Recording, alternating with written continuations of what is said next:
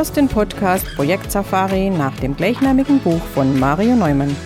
In diesem Podcast betrittst du gemeinsam mit dem Autor die abenteuerliche Welt der Projekte.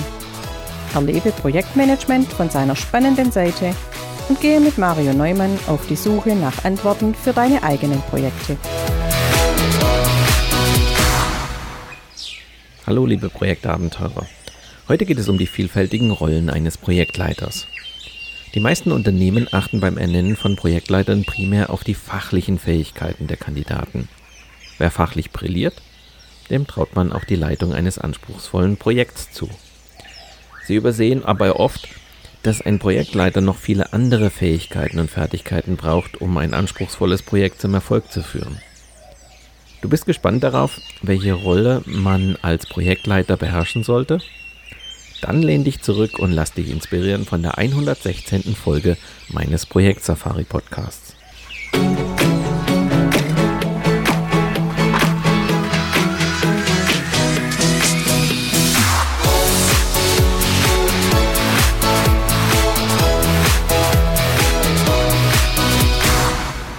Für die meisten Projektleiter, die ich in den vergangenen Jahren kennenlernen durfte, stand Projektleitung nicht besonders weit oben auf der Wunschliste, was sie als Kind einmal werden wollten. Das gilt natürlich auch für Projektleiterinnen, für die vielleicht sogar noch mehr. Das hat einen durchaus einfachen Grund. Die meisten Projektleiter und Projektleiterinnen haben oft einige Jahre in ihren Fachabteilungen gearbeitet und das mit Erfolg. Und dann bekommen sie eine neue Aufgabe angeboten, eben wegen ihrer hervorragenden fachlichen Leistungen ein Projekt. Und zwar nicht irgendein Projekt, sondern meist ein durchaus anspruchsvolles Projekt. Die meisten Kandidatinnen und Kandidaten nehmen das Angebot an und starten hochmotiviert ins Projekt. Die anfängliche Euphorie schlägt aber schnell in Ernüchterung um.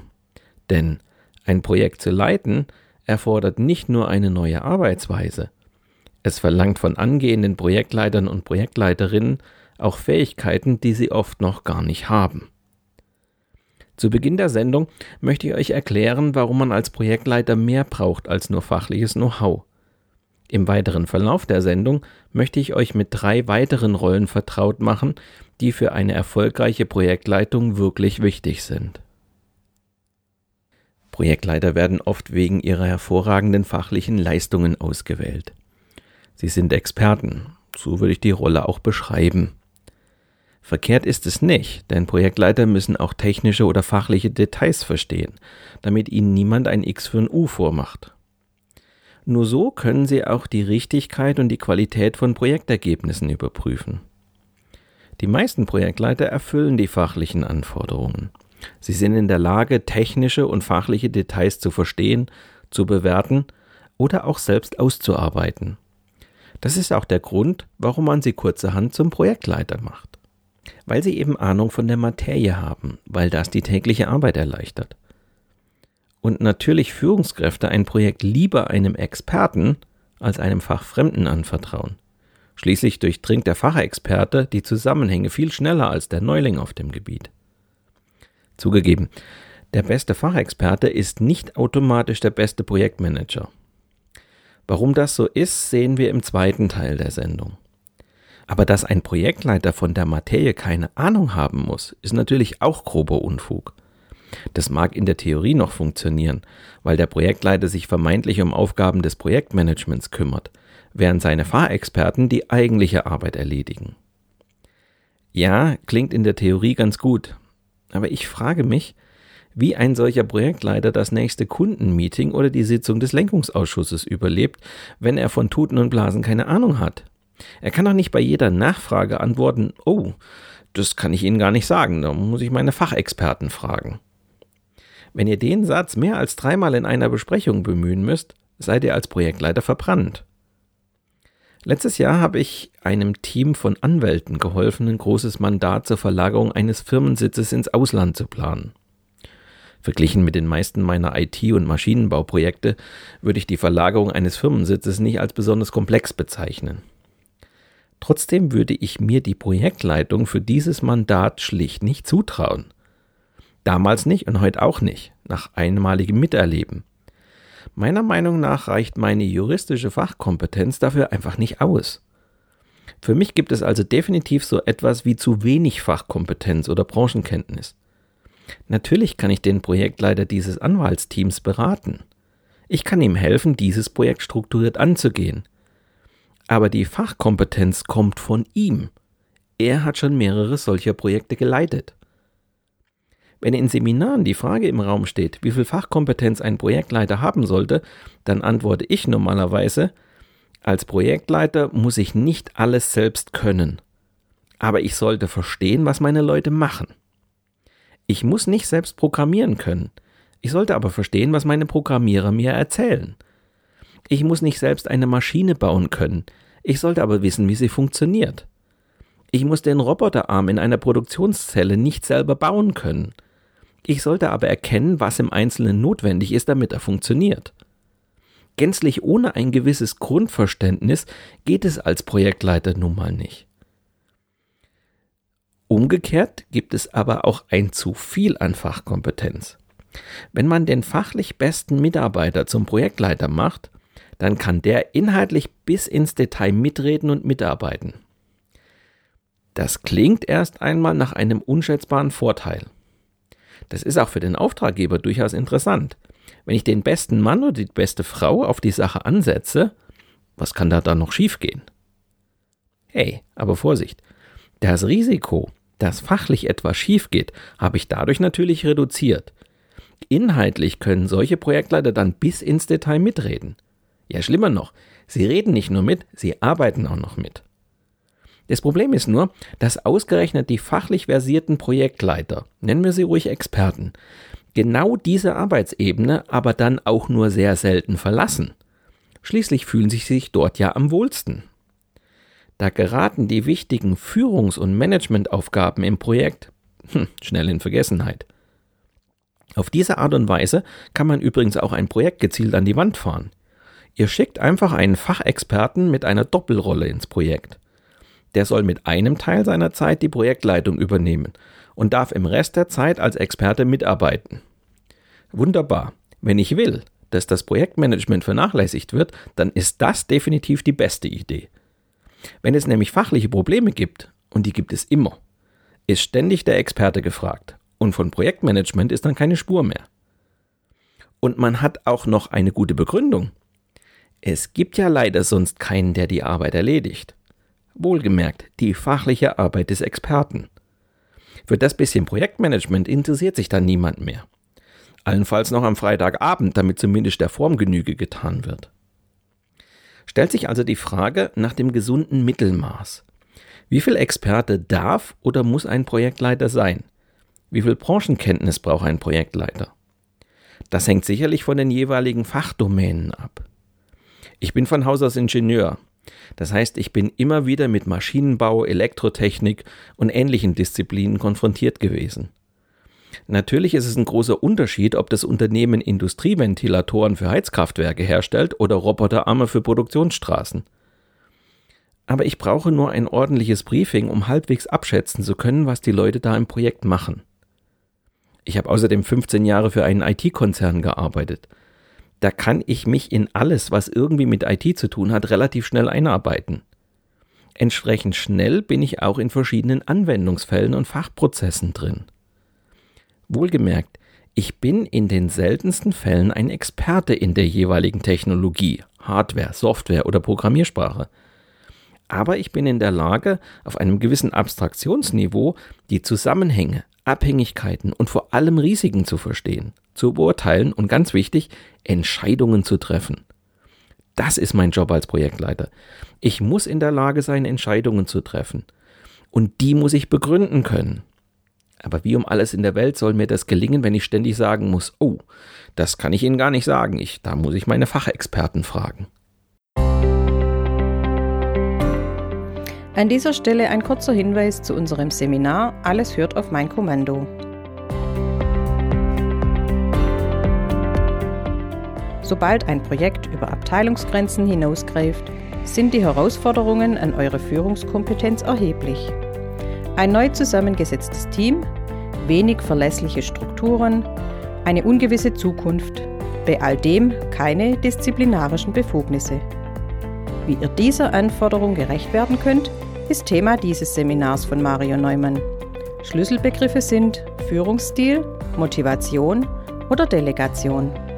Weitere Informationen zu unseren Seminaren findet ihr unter marioneumann.com/seminare.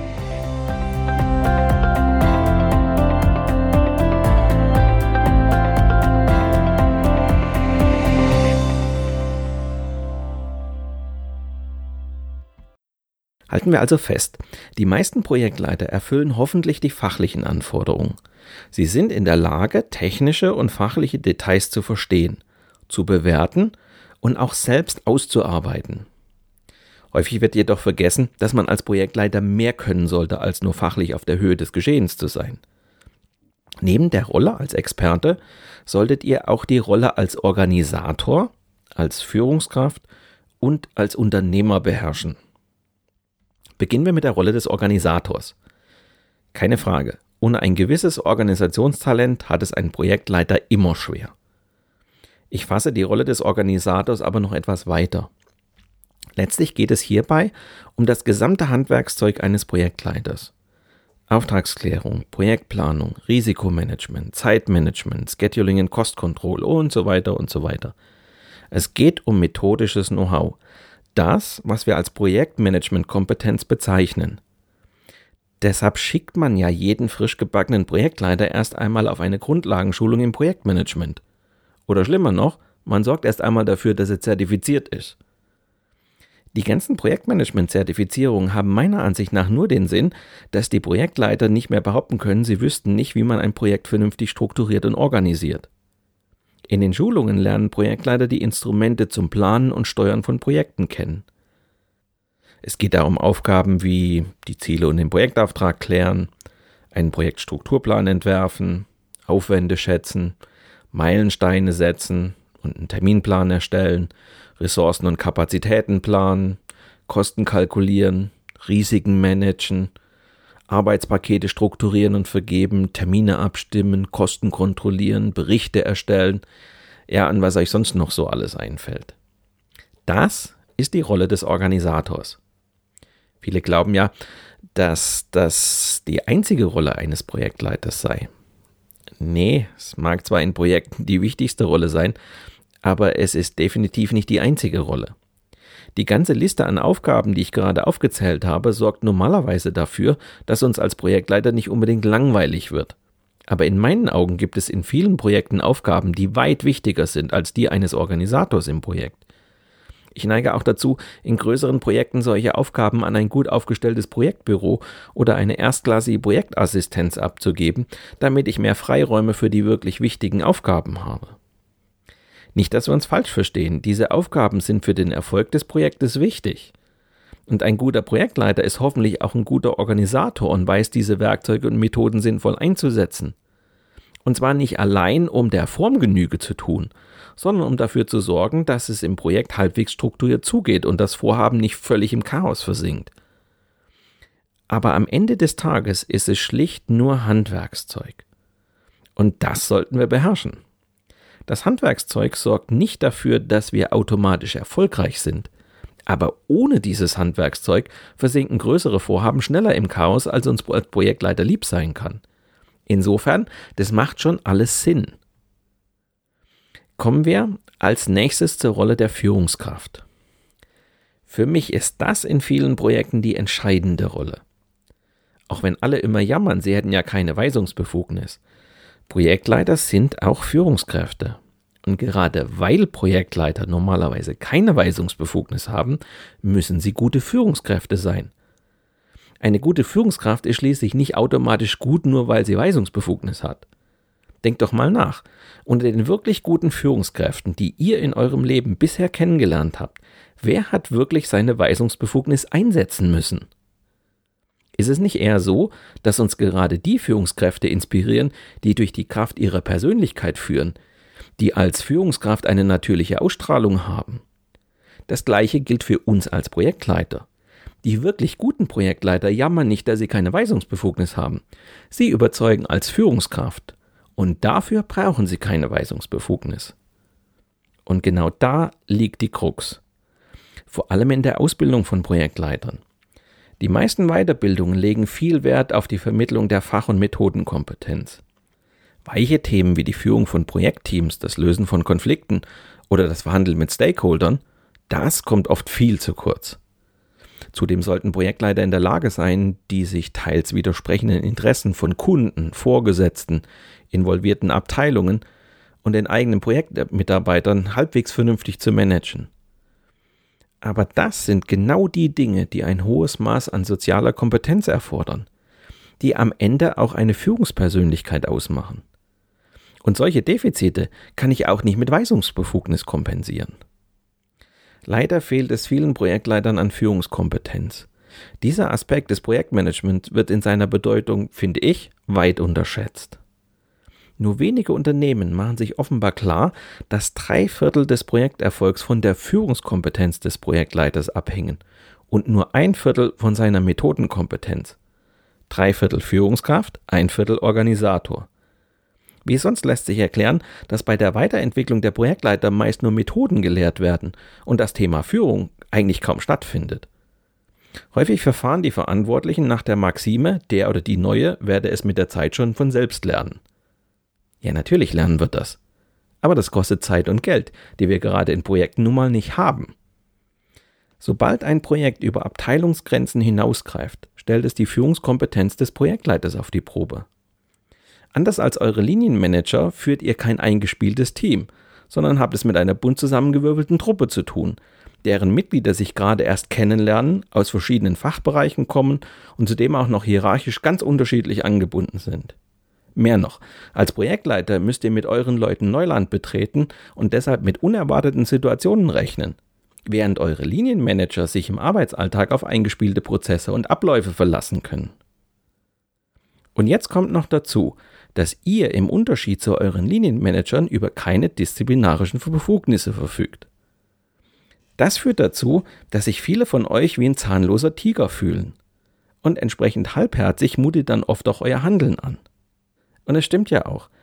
Eine bereichsübergreifende Zusammenarbeit ohne Weisungsbefugnis zu organisieren, ist erheblich anspruchsvoller, als Aufgaben einfach zuzuweisen und Entscheidungen per Anweisung durchzusetzen. Deshalb ist es ja so wichtig, dass ihr die Rolle der Führungskraft gut ausfüllt, damit ihr auch ohne Weisungsbefugnis im Projekt vorankommt. In meiner Seminarreihe für situatives Projektmanagement arbeiten wir genau daran. Schritt für Schritt Führungskompetenz aufbauen. Ich will, dass ihr mit mehr Sicherheit in schwierige Projektsituationen geht. Nur so kompensiert ihr die fehlende Weisungsbefugnis. In meinem Buch Projektkompass geht es mir genau darum. In diesem Buch beschreibe ich schwierige Situationen, mit denen ihr früher oder später konfrontiert werdet und in denen ihr mit klassischen Projektmanagementmethoden alleine nicht weiterkommt. In größeren Projekten bin ich Führungskraft auf Zeit, aber auch Teammanager. Ich muss schwierige Gespräche führen und Konflikte lösen. Ich muss Kurs halten in schwierigen Gewässern und in Verhandlungen das Beste rausholen.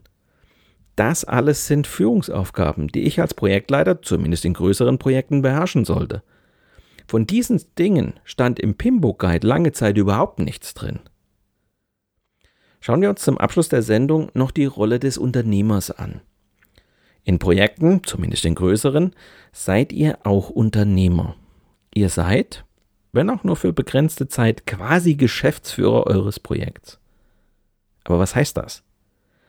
Naja, ihr verantwortet die Budgets und müsst mit ihnen wirtschaften. Ihr müsst Risiken abschätzen und mit ihnen umgehen. Ihr müsst wichtige Entscheidungen treffen. Interessanterweise haben Projektleiter und Unternehmer die gleichen Voraussetzungen. Sie befinden sich in der gleichen Situation und kämpfen mit ähnlichen Problemen. Beide haben ein eingeschränktes Maß an Zeit, Budget und Personal zur Verfügung. Darüber hinaus müssen beide die jeweiligen Kunden zufriedenstellen und gute Qualität liefern. Im Coaching habe ich es immer wieder auch mal mit Geschäftsführern kleinerer Unternehmen zu tun. Manchmal bin ich total erstaunt, mit was für Problemen die es zu tun haben. Da denke ich dann immer, Komisch. Ein guter Projektleiter wüsste jetzt genau, was er machen muss. Ja, weil die Anforderungen an einen Projektleiter teilweise denen eines Unternehmers entsprechen. Und gute Projektleiter wären sicher auch gute Unternehmer. Umgekehrt könnt ihr als Projektleiter auch einiges von Unternehmern lernen. Das fängt schon damit an, dass ihr als Projektleiter eure Projekt als das Unternehmen sehen solltet, das ihr gerade quasi als Geschäftsführer leitet. Eure Projektmitglieder entsprechen dann in der Analogie euren Angestellten. Wenn ihr mal zu wenig Ressourcen habt oder Mitarbeiter nicht in eurem Projekt arbeiten können, da andere Projekte höhere Priorität haben, wechselt einfach mal gedanklich in die Unternehmerrolle. Und dann fragt euch, wie ihr in dieser Situation reagieren würdet. Sicherlich würdet ihr nicht gleich verzweifeln, nur weil ein Mitarbeiter oder eine Mitarbeiterin gekündigt hat. Ihr würdet auch nicht das Unternehmen abwickeln, nur weil ihr keinen perfekten Mitarbeiter für eine bestimmte Aufgabe findet. Nein, ihr müsstet und würdet unternehmerisch denken und handeln. Hey, ihr habt ein Team. Wer ist am besten für die Aufgabe geeignet? Dieser sollte die Aufgabe nach bestem Wissen und Gewissen bearbeiten. Wird diese Aufgabe so perfekt, als hätte es ein Profi durchgeführt? Nein. Sehr wahrscheinlich nicht. Jedoch müsst ihr mit dem arbeiten, was ihr habt. Und das Team muss euch dabei unterstützen. In gleicher Weise könnt ihr euch bei schwierigen Entscheidungen die Frage stellen, wie ihr als Unternehmer agieren würdet. Dieser Mindshift ist in vielen Situationen sehr hilfreich, weil er zum einen Distanz aufbaut und eine völlig neue Perspektive ermöglicht. Und schon entscheidet ihr ganz anders. Ich sehe aber noch eine ganz andere Aufgabe, die von euch Projektleitern manchmal sträflich vernachlässigt wird. Ein Unternehmen braucht Bekanntheit, um am Markt zu überleben. Das gilt auch für Projektleiter und ihre Projekte. Es ist verdammt nochmal eure Pflicht dafür zu sorgen, dass euer Projekt innerhalb, gegebenenfalls auch außerhalb des Unternehmens bekannt ist. Ihr müsst es promoten und regelrecht verkaufen. Da besteht wirklich noch Nachholbedarf bei vielen Projektleitern. An dieser Stelle ein kurzer Hinweis in eigener Sache. Wenn du mehr über die spannende Welt der Projekte erfahren willst, besuche auch unser Online-Magazin Abenteuer Projekte. Dort findest du zahlreiche Videos, Audio- und Textbeiträge zu schwierigen Situationen, mit denen du als Projektleiter oder Projektleiterin früher oder später konfrontiert sein wirst. Abenteuerprojekte ist dein Survival Guide und wird dir helfen, Projekte auch unter schwierigen Bedingungen erfolgreich zu managen und mit Auftraggebern, Vertragspartnern und Mitarbeitern immer den richtigen Kurs einzuschlagen. Wir freuen uns auf deinen Besuch auf abenteuer-projekte.de.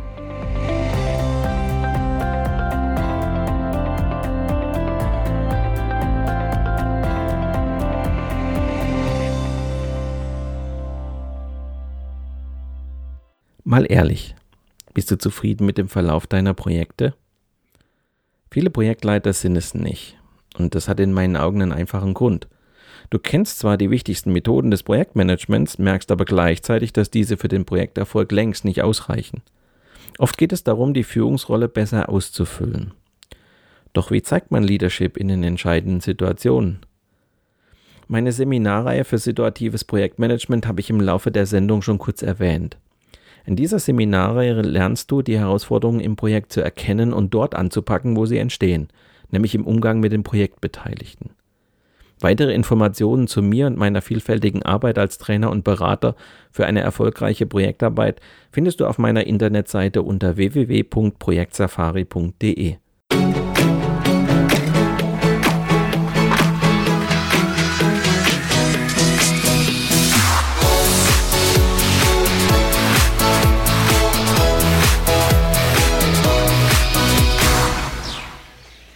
Nächste Woche steht schon wieder das Interview der Woche an.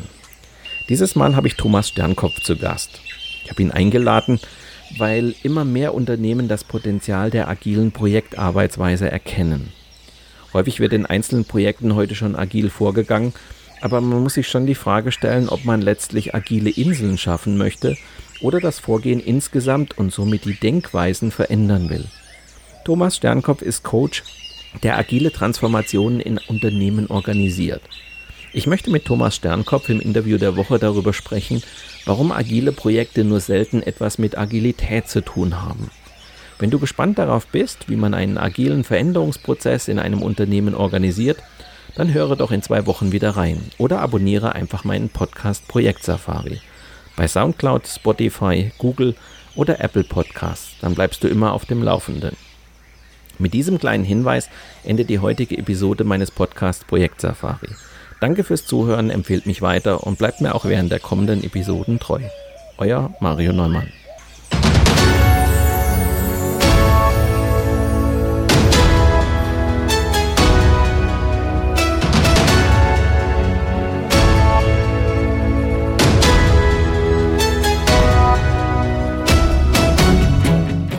Dieser Podcast wurde dir präsentiert von Mario Neumann. Mario Neumann ist Experte für Projektmanagement. Als Trainer und Coach begleitet er Projektleiter durch alle Phasen ihrer Projekte. Seine Methoden hat er aus der Praxis für die Praxis entwickelt. Effektiv, leicht verständlich und sofort anwendbar.